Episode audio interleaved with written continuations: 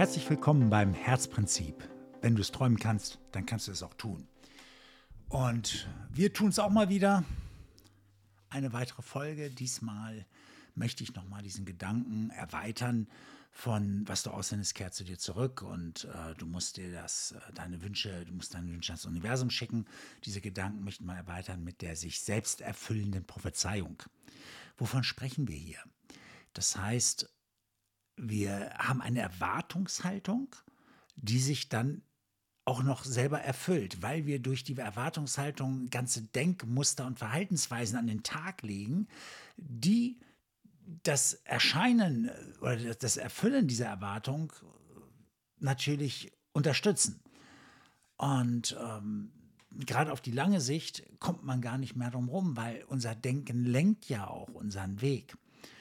Ähm, und darüber habe ich ja auch schon gesprochen, wie, wie, wie wir durch den Raum gelenkt werden, wenn wir bestimmte Gedanken haben, in einem großen Raum mit vielen Menschen, werden wir natürlich von jenen besonders fühlen wir uns besonders angezogen, die unbewusst natürlich auch Dinge senden. Und wir scannen ja und die ganze Umgebung mit unserem Unbewussten, wenn ich bedenke, dass nur ein Tausendstel dessen überhaupt ins Bewusstsein kommt, aber wir unbewusst natürlich auch die Dinge verarbeiten und das über Gefühle zu den Situationen natürlich auch spüren können. Heißt also, dass wir die ganze Zeit dabei sind, uns gerade auch über die Gefühle zu steuern. Und wenn ich also eine Grundannahme über eine Situation habe, dann unterstützen natürlich meine Gefühle wiederum diese Grundannahme. Weil das Gehirn wird ja wiederum nur das unterstützen, woran ich sowieso denke und was ich sowieso glaube. Also schaffen wir uns unsere Wirklichkeit, auch wenn sie eine ganz andere ist. Paul Watzlawick beschrieb einmal eine Situation mit einer Frau, die aus Venedig in die Provinz gefahren ist, um Verwandtenbesuche zu machen und dort eine, einen schizophrenen Anfall bekam. Und sie ging ins Krankenhaus dort und die im Krankenhaus sagt, Mensch, wir können sie hier gar nicht behandeln, wir müssen sie zurück in die Stadt schicken. Wir holen aber einen Krankenwagen und der fährt sie dahin.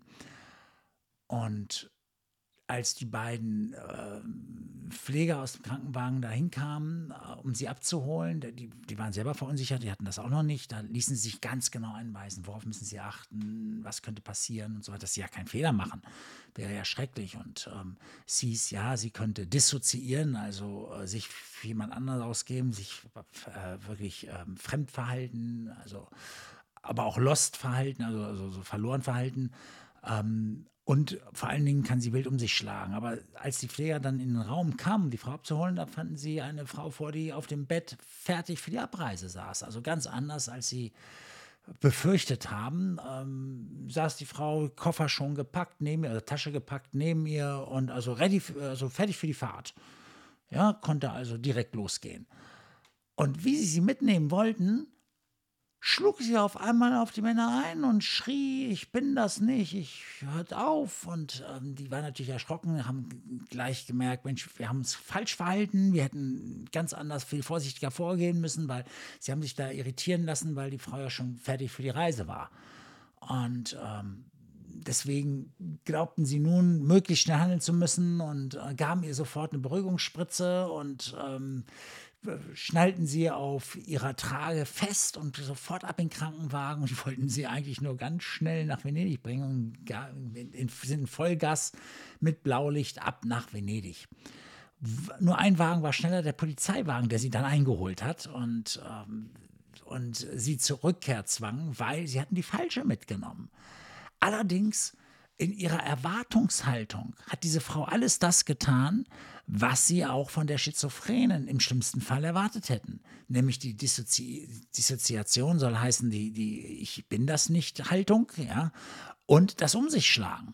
Passte alles. Sie hatte gar keine Wahl. Sie hätte tun können, was sie wollte. Mitgehen oder sich wehren. Beides wäre nur ein Zeichen gewesen, dass sie die Richtige ist, die sie mitnehmen sollen ganz schlecht, wenn man mit einer Erwartungshaltung in eine Sache reingeht, ähm, die dann ganz anders gemeint ist.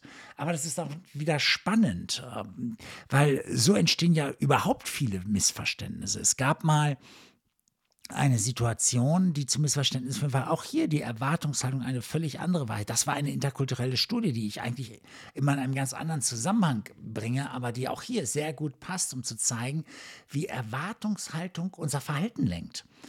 In dieser interkulturellen Studie wurden Amerikaner und Engländer verglichen, äh, oder nicht verglichen, sondern äh, wurde geguckt, wie ging das nach dem Zweiten Weltkrieg, als die Amerikaner in England stationiert waren äh, wie, wie hat sich das, wie, wie sind die miteinander klargekommen? Und das Spannende war, dass in der Vielzahl, ich mache das mal kurz, in der Vielzahl von, von ähm, Auswertungen war unter anderem zum Beispiel auch eine, äh, eine Merkwürdigkeit aufgetreten. Also man hat diese Merkwürdigkeiten auch direkt untersucht immer. Und da gab es eine, die, die war ganz spannend, weil die nicht nur die englischen Frauen sagten von den Amerikanern, dass die sehr dreist gewesen wären in so der Anbahnung, weil die haben da Pärchen auch befragt, sondern die, das gleiche sagten die amerikanischen Soldaten über die englischen Frauen. Die wären dreist gewesen. Jetzt guckte man, wer war denn jetzt dreist? Und man stellte fest in der Untersuchung, Damals war das so, dass in der westlichen Welt, also ähm, unter den, damit auch unter den Engländern und unter den Amerikanern, ein Ritual vorherrschte, ein unbewusstes Ritual, was jeder durchlief, nämlich 30 Stufen vom ersten Sehen bis zum Miteinander ins Bett gehen. Das waren so unbewusste 30 Stufen, die jeder durchlaufen ist. Das war das kulturelle Erbe halt. Und diese 30 Stufen beinhalteten unter anderem natürlich auch das Küssen. Und bei den Amerikanern kam das Küssen recht früh dran, schon bei Stufe 5. Wenn die also mit einer Frau anfingen zu flirten und darum baten oder um ein Date baten und, und das ging so langsam los, dann küssten, wollten die schon mal küssen. Die meisten englischen Frauen nahmen Reis aus oder fanden das doof und äh, wehrten das ab und weil das war denen viel zu früh, weil bei den Engländerinnen kam das Küssen erst bei Stufe 25. Die fühlten sich um 20 Stufen betrogen. Und jetzt hat man aber Paare befragt, das heißt also genau die Leute, wo die Frau nicht abgehauen ist das waren Frauen, die liebten den Typ so sehr, denen war das egal dann in dem Moment, die mussten eine Entscheidung treffen und sagten sich, okay, ich bin um 20 äh, Stufen betrogen. Also, das haben sie natürlich nicht so wortwörtlich gesagt. Die, die wussten nichts von diesen 20 Stufen, die da fehlten, aber sie fühlten sich auf jeden Fall sehr bedrängt, ja, und sehr im Prozess nach vorne geschleudert. Aber nun wollten sie es und nun gingen sie mit und wähnten sich also unbewusst in Stufe 25 und die Hand ist von Stufe 25 bis 30 ist natürlich kein weiter Weg mehr. Also fingen sie an, beim Küssen sich und ihn dann schon mal auszuziehen. Was natürlich für einen Amerikaner ein Riesensprung war. Und das konnte er natürlich gar nicht fassen. Und deswegen fand er es auch dreist. Aber wie gesagt, sie haben ja dann später geheiratet, also waren sie zusammengeblieben. Okay, aber das zeigt, dass unsere Erwartungshaltung massiv auch unser Verhalten lenkt. Ja, und massiv auch eine Grundannahme über die Situation fällt und damit unser Verhalten lenkt.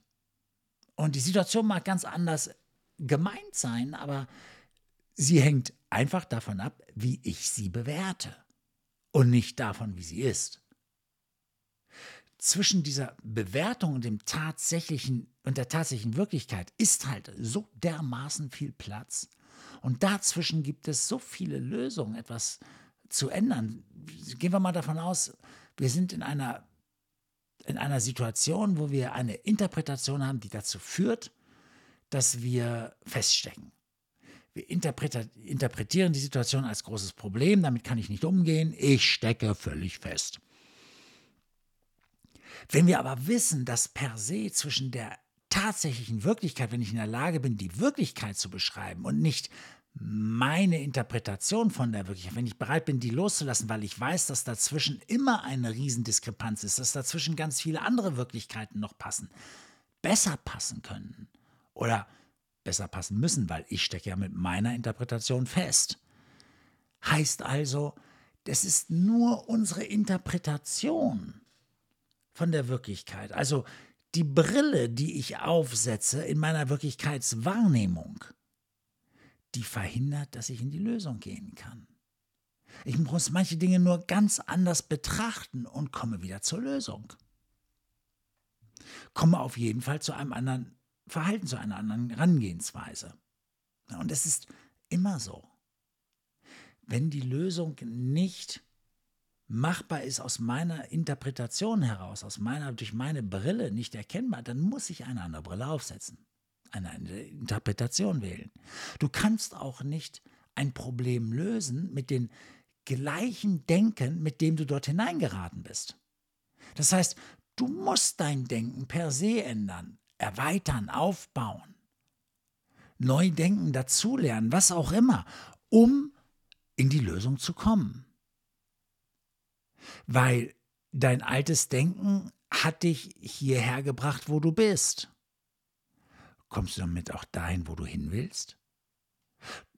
Du kannst eines gewiss sein, wenn du ein gewisses Niveau, einen gewissen Standard erreicht hast und dort feststeckst, solltest du dann wieder fallen, dein Wissen wird dich immer wieder bis dahin hochhieven. Aber es wird dich nicht weiterbringen. Es würde dich immer wieder dahin spülen, dass du wieder das erreichst, was du schon mal erreicht hast.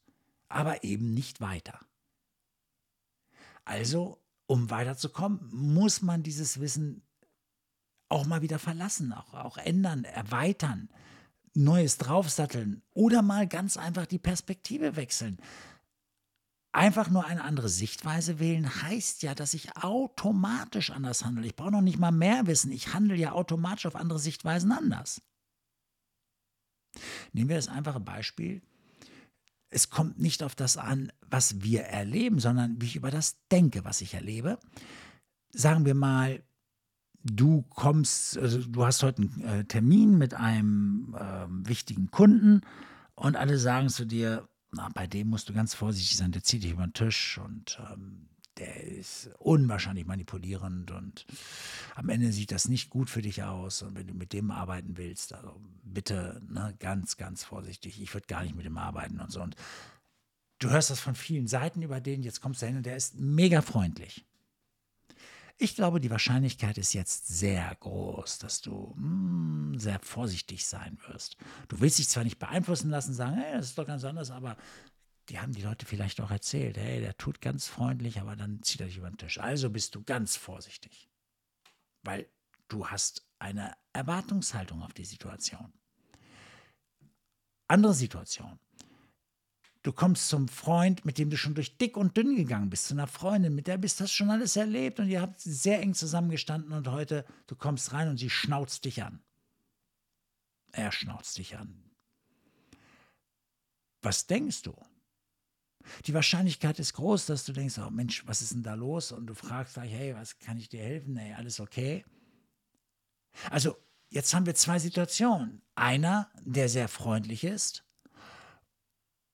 und du bist sehr reserviert. Der andere, der dich anpöbelt und du gehst völlig auf auf ihn zu und willst ihm helfen.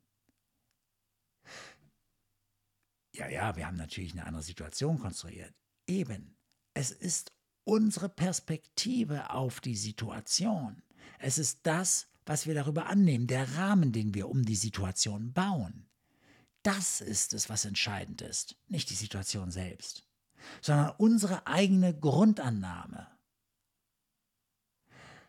Und deswegen sage ich, eine sich selbst erfüllende Prophezeiung ist, wenn ich irgendwo reingehe und denke, der will mir sowieso Böses, der kann erzählen, was er will. Oder ich gehe irgendwo hin und denke, es funktioniert eh nicht. Ich werde alles dafür tun, dass es für mich eintritt. Und wenn es tatsächlich mal anders kommt, als ich denke, dann trotzdem ich anders gedacht habe, nicht weil ich anders gedacht habe. Ich hoffe, das klang jetzt alles sehr logisch für dich. Solltest du dazu noch weitere Anregungen, weitere Ideen, weitere Geschichten haben, ich bin immer neugierig, immer dankbar für tolle Geschichten auch. Ich freue mich jedenfalls über Geschichten, die du mir schicken möchtest, Fragen, die du mir stellen möchtest.